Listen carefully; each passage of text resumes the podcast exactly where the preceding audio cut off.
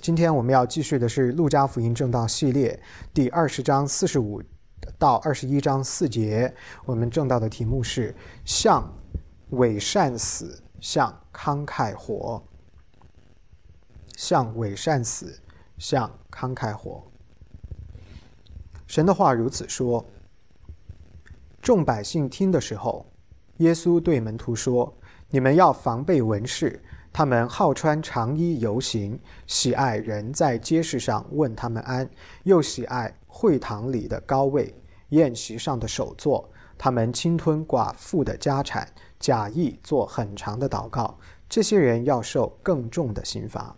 耶稣抬头观看，见财主把捐项投在库里，又见一个穷寡妇投了两个小钱，就说。我实在告诉你们，这寡妇所投的比众人还多，因为众人都是自己有余，拿出来投在捐项里；但这寡妇是自己不足，把她一切养生的都投上了。我们一起来祷告，天父，我们感谢你，谢谢你赐下你的话给我们啊！求主你借着这段经文，叫我们看见假冒伪善是你所不喜悦的，而。真诚爱主、出于信心的奉献是你所悦纳的，主啊，你愿意我们成为怎样的人呢？求主，你的圣灵今天提醒我们、帮助我们，也让我们可以有机会成长，成为这样讨你喜悦的人。我们的祷告祈求不配，那是奉主耶稣基督得胜的名，阿门。在上一周我们的讲道当中，我们提到犹太的宗教领袖差遣的这些奸细跟撒都该人都。啊，极尽所能，在主耶稣基督的面前，要么是放烟雾弹，要么呢是提这些刁钻还有假设的问题，想要来抓住主耶稣基督的把柄。主耶稣呢，却在最后反问他们有关自己的身份：为何既是大卫的子孙，又同时是大卫的主？再一次的教导自己的弥赛亚的身份之后呢，在今天的经文里头，我们看到主耶稣开始警告他的门徒要当心文士的。假冒伪善，请大家看到第四十六节。四十六到四十七节，主耶稣说：“你们要防备文士，他们好穿长衣游行，喜爱人在街市上问他们安，又喜爱会堂里的高座、宴席上的首座。他们侵吞寡妇的家产，假意做很长的祷告。这些人要受更重的刑罚。”为了让我们更好地理解主耶稣基督的教导，首先呢，我们要来厘清这一段当中的一些基本的概念。主耶稣基督警告说：“你们要防备文士。”这已经不是主耶稣第一次针对文士向门徒们发出警告了。那么，究竟文士是一群什么样的人呢？这里所提到的文士，哈，是一群经过专门的培训，对摩西的律法进行教导跟阐释的专家。他们常常呢跟法利赛人还有大祭司联系在一起，然而他们却不像法利赛人，也不像撒都该人，这些阶层都是以色列所独有的。但是文士却不是以色列所独有的。以色列文士的传统呢，是从更早的巴勒斯坦文明开始演化而来的。在不同的领域里边，其实呢都有文士的一席之地，包括了宗教、政治。法庭、经济和社会领域等等，并非所有的文士都是在宗教的领域任职。例如说，犹太人的法庭或者是犹太人的政府里边也有文士。这些文士的主要工作呢，就是为国家、工商或者是私人来撰写法律文章、文书或者是信件。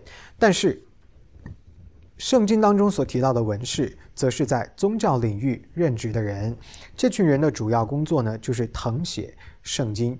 他们呢，也被允许教导和翻译《妥拉》，也就是摩西五经圣经的前五卷书，以及其他的犹太文献。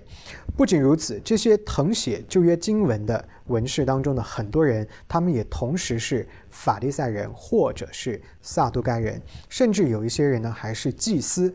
或者是立位人，有一些文士呢，也在犹太的公会，也就是犹太社会最高的权力机构担任长老。因此呢，他们常常跟祭司长和长老们放在一起。所以，我们一句话简单的来概括，大家可以把文士理解为一个古代以色列的职业啊，它更多的是一个职业，而不是一个社会的阶层。在了解了文士的这个社会背景之后呢，有一件事情值得各位引起注意，那就是当主耶稣在跟门徒警告啊，在他的面前说要防备文士的假冒伪善的时候，这话是当着在场的文士的面说出来的。因为根据路加福音第二十章一节那里说，有一天耶稣在圣殿里教训百姓、讲福音的时候，祭司长跟文士。并长老上前来，我们通过这句话就知道，当耶稣在讲批评文士假冒伪善的话的时候，就有文士站在人群当中，听到主耶稣基督针对他们的警告。然而呢，我们也发现，主耶稣基督他的教导跟批评相较之前也出现了一些变化。这些变化是什么呢？它变得越来越直白，越来越明确了。这是因为耶稣基督钉十字架的日子已经更加靠近了。他知道现在已经不必要再像以前那样的隐晦，他也知道他的生命即将在几天之后就要被挂在十字架上了。请各位在脑海当中来构建这样的一个场景：哈，主耶稣基督最慈爱。最有恩惠的人，他竟然有意识的、故意的当面去批评文士。这样一位自称是最温柔、最谦卑的人，怎么可以如此堂而皇之的、公然的、公开的谴责他人呢？这样的主耶稣基督，怎么可能是最有爱的上帝呢？有一些的基督徒被这段经文所困扰。然而，事实是。主耶稣基督在整个服饰中不止一次的公开谴责法利赛人跟文士的假冒伪善。那这些受困扰的基督徒断定说，这种毫不留情的批评啊，这种当面的指责，这种毫不给人情面的主耶稣基督这样的一个人，不可能是一个有爱心的人。怎么样回答这个问题？我想。这种理解是出于我们这个带罪的理性所造成的对上帝的偏颇的认知。从圣经的角度来说，主耶稣基督的降生本来就是要把两个东西同时带到。这个世界里边，一个是天国的祝福、饶恕以及永生的盼望，是为了那一些信他名的人而预备的；而另一个呢，则是谴责与审判，这是为那些不认识他、不相信他的人所预备的。虽然祝福也好，审判也罢，在主耶稣基督第二次到来之前都不会达到完美的程度，但是。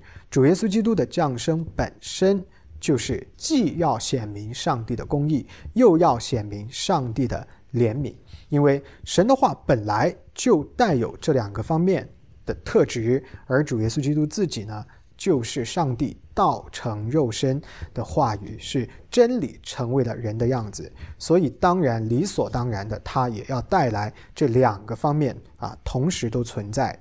出于上帝的本性，主耶稣基督来呢，不仅仅是带来了他对自己百姓的激励，也势必会同时挑战他的敌对者。我们为什么觉得当众的批评挑战不好呢？是因为我们罪恶的本性习惯了什么？祝福，我们要祝福，不要审判；我们要鼓励，不要批评，所以才会导致人对基督耶稣的公开谴责产生这种错误的理解。我们的理性啊，应该要顺服于上帝的本性。所以呢，这个是第一个原因。为什么主耶稣基督要当众的批评文士？第二个原因。文士的假冒伪善可不是什么私密的啊、私下的罪，而是是一个公开的，它是一个对大众产生影响的罪。既然是造成公众影响的问题，那么也理所当然需要在同等的受影响的程度里边去得以纠正。主耶稣基督这样子描述文士的假冒伪善。说他们好穿长衣游行，喜爱人在街市上问他们安，又喜爱会堂里的高位、宴席上的首座。大家看这些罪行啊，看看他们做的这些事情，很明显都是在公众的面前犯下的。都是在大家的面前啊做出来的。他们的动机跟行为所传递的信息是公开的，与耶稣基督谦卑的本性相违背。同时，他们所代表的这个宗教形象，也是与耶稣基督与他在十字架上所受死建构起来的那个形象背道而驰的。当犹太人社会接纳文士是作为受训的旧约专家跟教师的时候，他们这种自爱、自我满足的形象是完全不足以为自己所教导的神的话语来做见证的。在此前讲过的这个婚宴的比喻当中，如果大家还记得的话，主耶稣基督曾经这样子总结说：“凡自高的必降为卑，凡自卑的必升为高。”那么在这里所讲到的主耶稣基督要当面批评文士的假冒伪善，就是的的确确是故意为之，因为这个时刻就是这些骄傲的、这些在人前显摆自己的这些道貌岸然的宗教人士，要兑现主耶稣基督曾经说过的这句话：他们是自高的人，现在就是他们要降卑的时刻了。主耶稣在这里对文士的假冒伪善的批评，还不仅仅是如四十六节所描述的那样，他还特别的加上了另外的指控。另外的这个指控在之前的批评当中是没有出现过的。这个指控在第四十七节，主耶稣说他们侵吞寡妇的家产，假意做很长的祷告。换句话说，换句话说。主耶稣在这里乃是谴责文士所犯下的故意剥削毫无社会资源的底层人士的罪行。在当时的以色列来说，寡妇的处境是极其艰难跟绝望的，经济上是如此，法律的。权益上边也是如此，他们是任由人摆布，主要呢是基于他们几乎没有收入，在法律的面前也没有任何的地位跟权利可言。圣经中特别的将寡妇列为需要基督徒群体帮助的对象，绝对绝对不是子虚乌有的。事实上，雅各在雅各书当中特别的启示我们说，真正的虔诚就是照顾寡妇跟孤儿。他说。在神我们的父面前，那清洁没有玷污的虔诚，就是看顾在患难中的孤儿寡妇。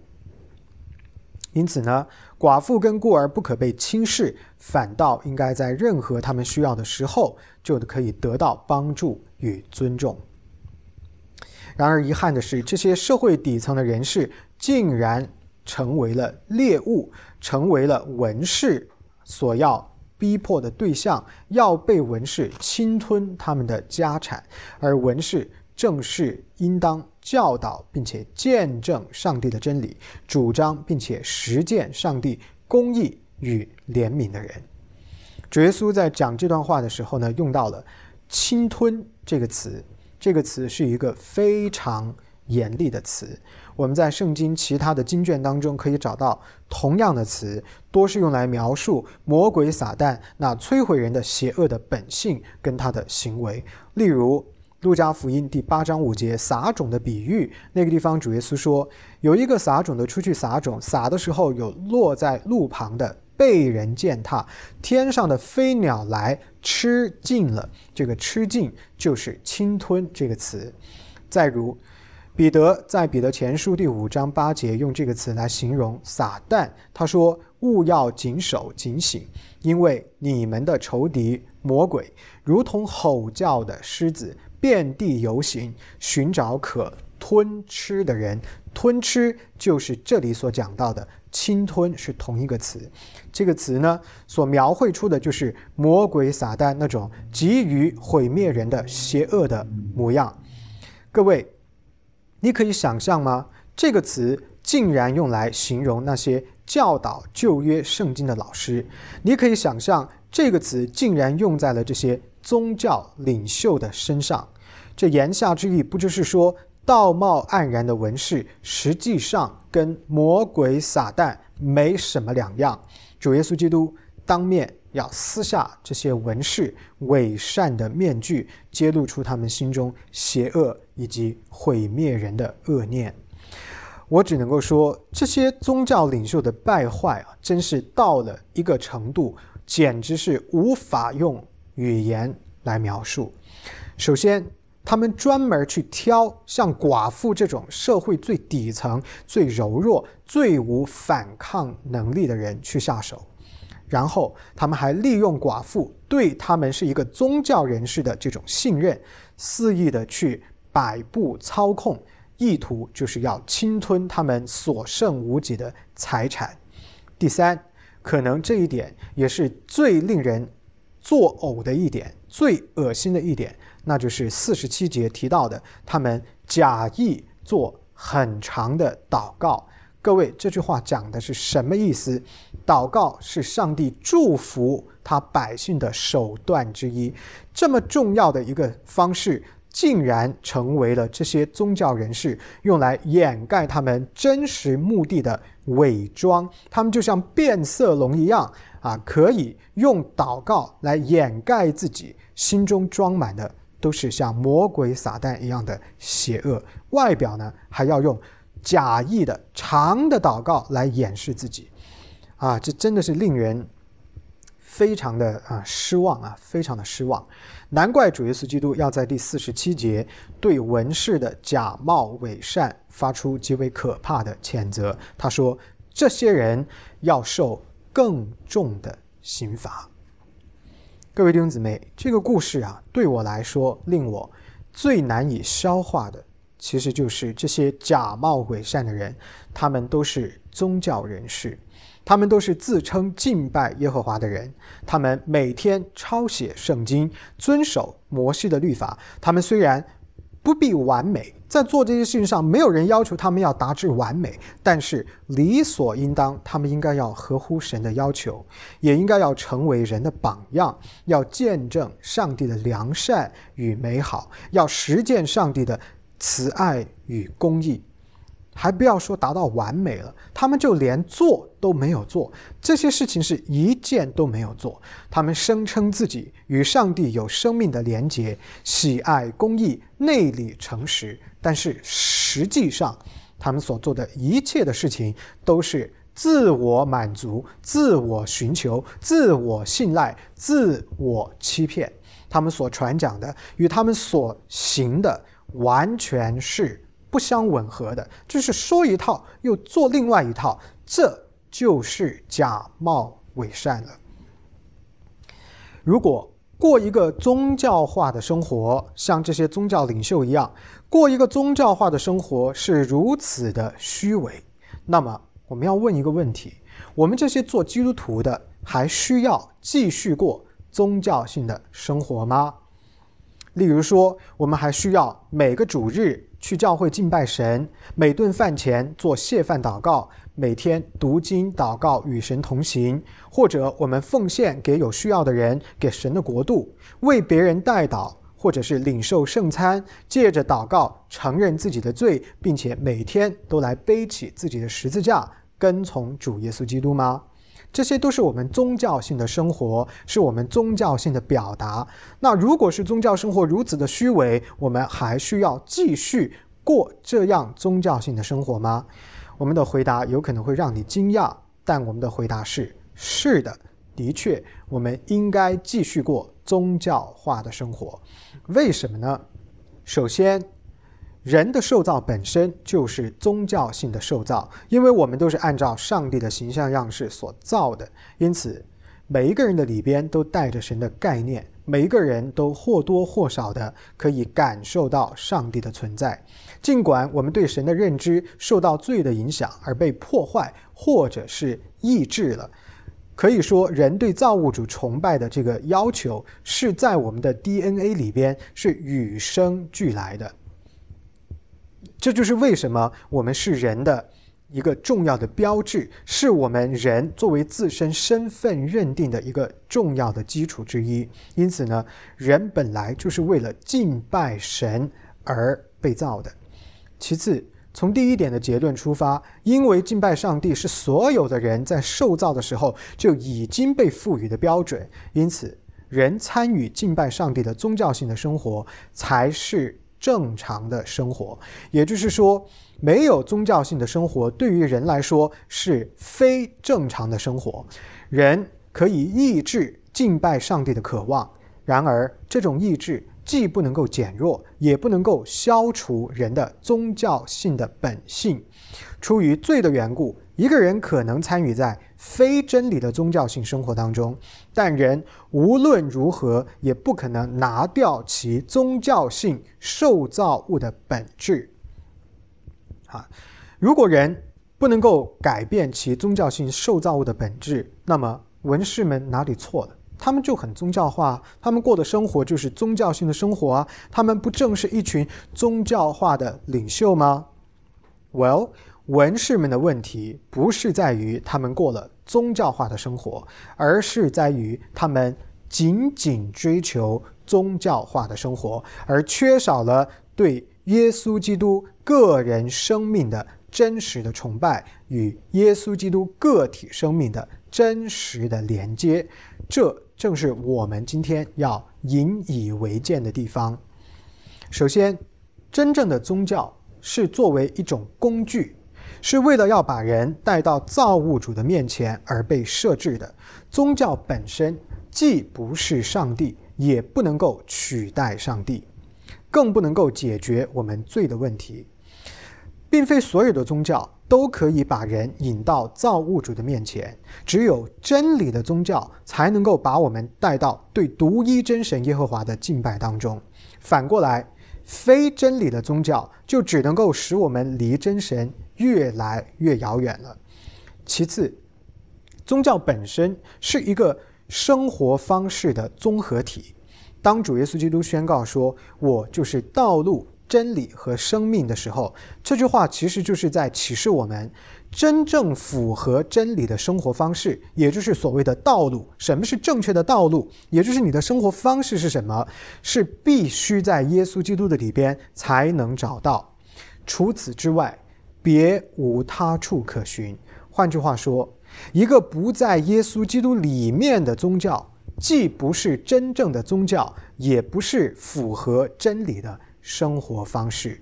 一个跟耶稣基督的生命脱了节的宗教，不是真正的宗教，而这个宗教所带给你的生活方式，也不是符合真理的生活方式。也就是说，这是一种错误的道路。既然如此，那么一切的宗教生活实践都必须以耶稣基督里边重生得救的新生命为根基。这就是宗教生活的实质，也就是上帝对我们的要求，那就是要效法耶稣基督。雅各书第一章二十六节说：“若有人自以为虔诚，却勒不住他自己的舌头，反欺哄自己的心。”这人的虔诚是虚的，虔诚这个词是 religious，也就是宗教性。这句话翻译过来的意思就是说，如果你觉得你是一个宗教化的人，你过的是一个敬虔的生活，是一个宗教化的生活，但是你勒不住自己的嘴巴，你也管不住自己的心，什么意思呢？你没有一个真实重生的生命，那么你的这种 religious life is nonsense。是没有意义的，是虚的。所以，宗教性的生活的实质不是在于宗教化，而是在于里边那一个更新的生命，而不仅仅只是外在的行为。一个脱离了耶稣基督里边新生命的宗教性的生活是毫无意义的。所以，各位弟兄姊妹们，如果一个人自称自己是基督徒，但是却从来在教会看不见他，从来不参与信仰的生活，那么这个人的信是可以被合理的怀疑的。同样的，反过来也是能够成立。如果一个人比任何人在行为上边都更加严格的参加教会的活动，但是当这个人已走出教会，或者在他个人的生活场景当中，与教会里边出现的那个严格遵守教会规则的人。判若两人，我们说这个人的信仰是虚伪的。要避免成为一个仅仅追求宗教而缺乏了主耶稣基督真实悔改生命的基督徒，是有诀窍的。那就是要首先在你个人的信仰生活当中，要聚焦个体与耶稣基督生命的关联，要把跟主耶稣基督的关系摆在第一位，要放在宗教的生活的前面，是跟基督耶稣的关系是第一位的，然后你再有后面的宗教性的表达。请各位注意，我讲这话呢，绝对不是在告诉你。宗教生活对你的信仰不重要，正好相反，宗教生活对保持你对耶稣基督的敬拜、对耶和华神的敬拜而言是至关重要的。但是，这样的宗教生活必须要建构在一个悔改、重生、得救的新生命的根基之上，必须要先有耶稣基督的生命在你的里边活着。也就是说，如果你丢掉了耶稣基督的生命，而突然追求一个表面的宗教化的生活，是错误的，没有意义的。反过来，仅仅追求耶稣基督的生命，说只要我有追求，但我不需要任何宗教性的表达，也是错误的。两种做法都是有错的，两个做法。都应该要结合起来，既要有耶稣基督里边的新生命，又要有以此为基础的宗教化的表达。以赛亚书三十七章说：“向下扎根，向上结果。”所以各位弟兄姊妹要先扎根，后结果。只有真实的在耶稣基督里边有重生的生命，才能够使你一切的宗教生活具有。属灵的价值跟意义。那么，我要问你的是：你是哪种情况呢？你是指突然追求表面的宗教化生活，还是是说你是另外一个极端？你没有任何宗教化的表达，只要我相信耶稣基督就可以了。如果你是这二者当中的任何一个，那么我告诉你，你需要悔改，因为都是错误的。千万要以文士引以为鉴，不要犯下他们这种假冒伪善的错误。接着看后面的部分，后半部分二十一章一到四节，这里讲到了寡妇。前一段的经文，主耶稣基督对文士假冒伪善的批评，凸显了这一段的经文这个寡妇她的慷慨乐捐的信心。二十一章一到二节，作者路加记载说：耶稣抬头观看，见财主把捐项投在库里，又见一个穷寡妇投了两个小钱。圣经学者们研究，他们发现以色列的圣殿当中呢，是设有类似像奉献箱一样的这样的箱子，以供信徒可以去奉献。这些奉献箱大约有十三个左右，是呈一个号角的形状，用来收集奉献、帮助穷人，或者是用来支付圣殿当中的某些的花销。这些奉献箱是被摆在圣殿一个被称为 Women's Court 这样的一个特殊的院宇里头。这个区域，也就是这个院宇，并非是只有女性可以进入的，但是无论这个女性是什么样的条件。不管她自身有什么问题，她都可以进到这个 Women's Court 这个地方去敬拜神。所以呢，在这里我们看到了有寡妇在这里去敬拜。路加记载说，当主耶稣基督站在圣殿当中的时候，他看见财主把钱财投到了奉献箱里。紧接着，主耶稣又看见一个穷寡妇把两个铜板也摆到了。奉献箱里头，中文版的圣经翻译的是两个小钱。那其实两个小钱的意思就是两个，呃，铜板，就是用铜做的这样的货币。这样的铜币呢，是当时以色列流通的货币当中最小的单位，它的价值其实并不高。根据拉比的规定，一个人要去做奉献的时候呢，是不允许只摆一个铜板。在这个奉献箱里边的，因为这个铜板的价值实在是过低，清理这些铜板所产生的花销，比那个铜板本身的价值还要更大。因此呢，这个穷困的富人，他呢，这个寡妇是遵守拉比的规定，他是摆了两个铜币进去。主耶稣基督看到他慷慨的奉献，非常的感动，于是呢，在第三节到第四节说。我是在告诉你们，这穷寡妇所投的比众人还多，因为众人都是自己有余拿出来投在捐项里，但这个寡妇是自己不足，把她一切养生的都投上了。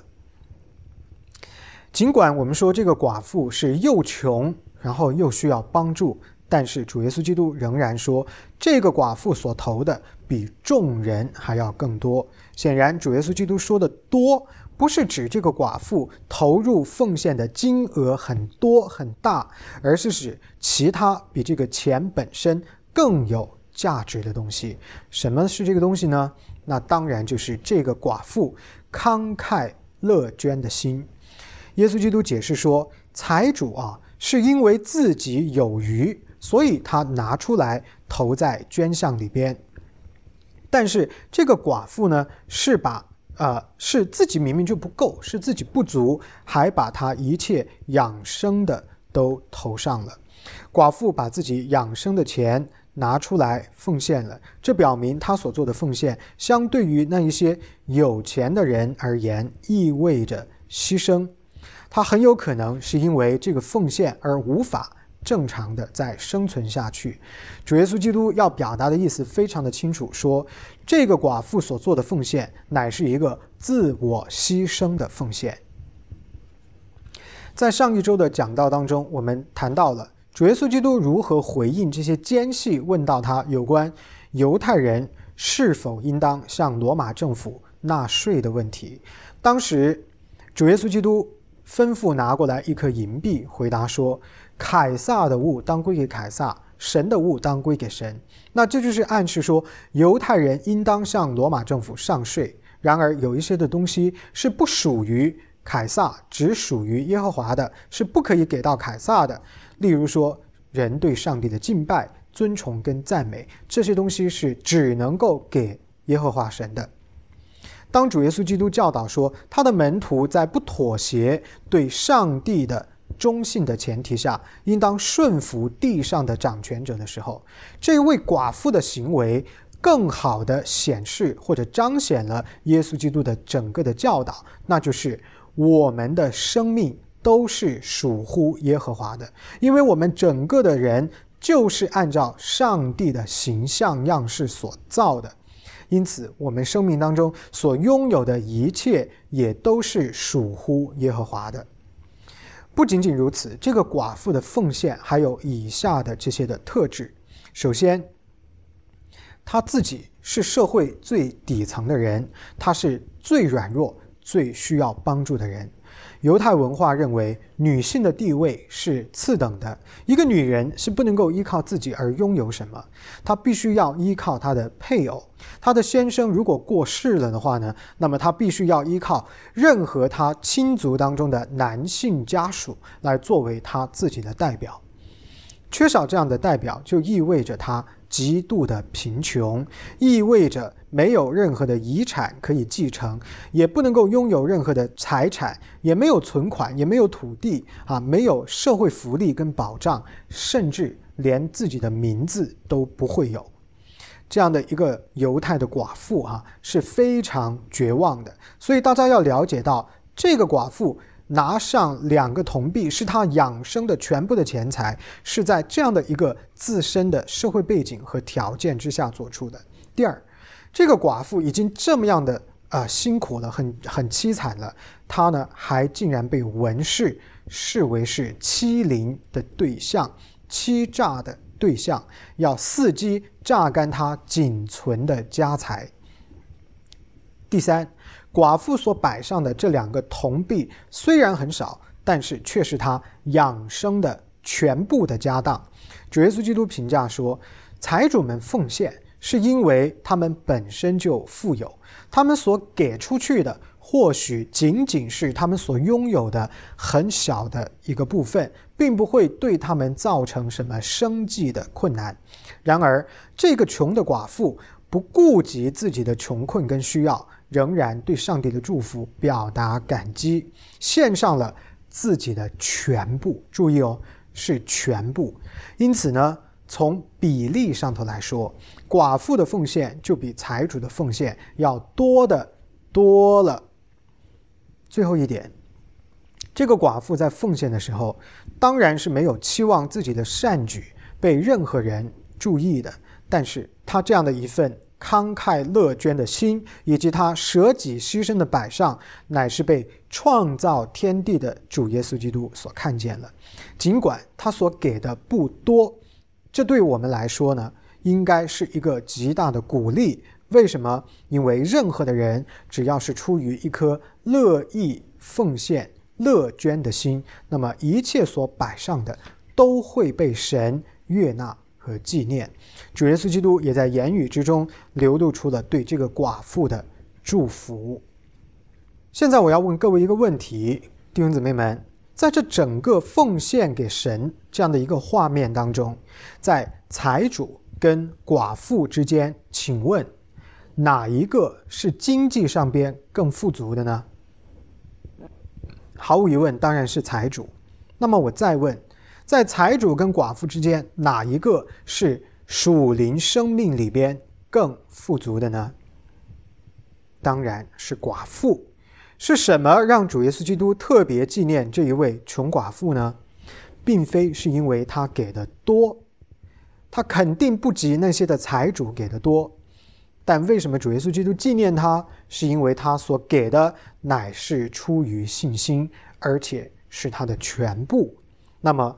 我们今天的基督徒能够从中学到什么呢？首先，我们一定要明白，我们基督徒奉献给神，不是因为上帝缺钱，也不是因为上帝没有钱需要钱。神是最富足的，一切都是他所造的，所以他拥有一切，他一无所缺。因此，奉献这件事情永远是关于我们自己。而绝对不是关于上帝，是关于我们的信心的状态以及跟上帝关系亲密的程度如何。其次，我们奉献给神，其实要表达的是我们的信心。罪人依靠钱财来获得安全感，而奉献给神，将钱财拿出来交给神，也就是意味着我们宣告放弃这种错误的对。物质的依依靠，而是转而单单的依靠上帝。试想一下，这一位穷寡妇把她养生的全部的钱都奉献了，那她往后应该如何生存呢？出于他对上帝的信心，主耶稣基督暗示对他的纪念跟祝福，这一份的祝福里边，当然也就包括了对他在生活所需上边物质的供应。可见。信心越大的人，越是慷慨乐捐。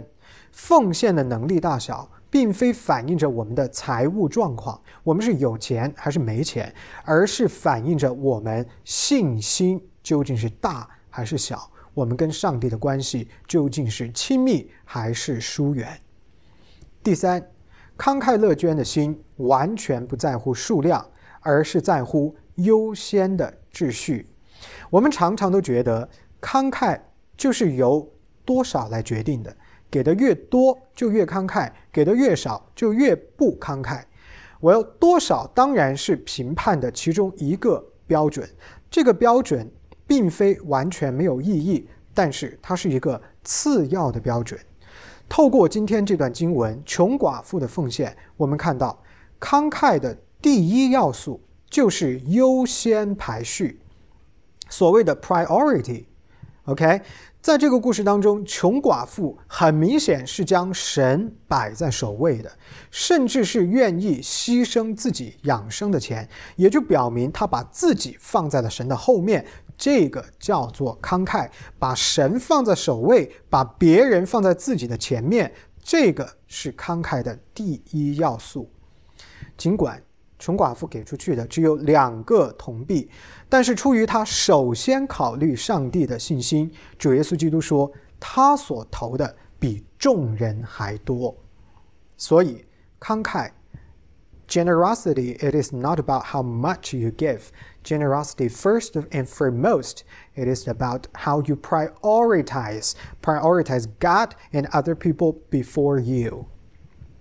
第四一点，我们可以学到 奉献的确是有一个属灵的要求，没有要求我们要给多少，但是却有一个 spiritual requirement 是什么呢？那就是你奉献的时候是否乐意。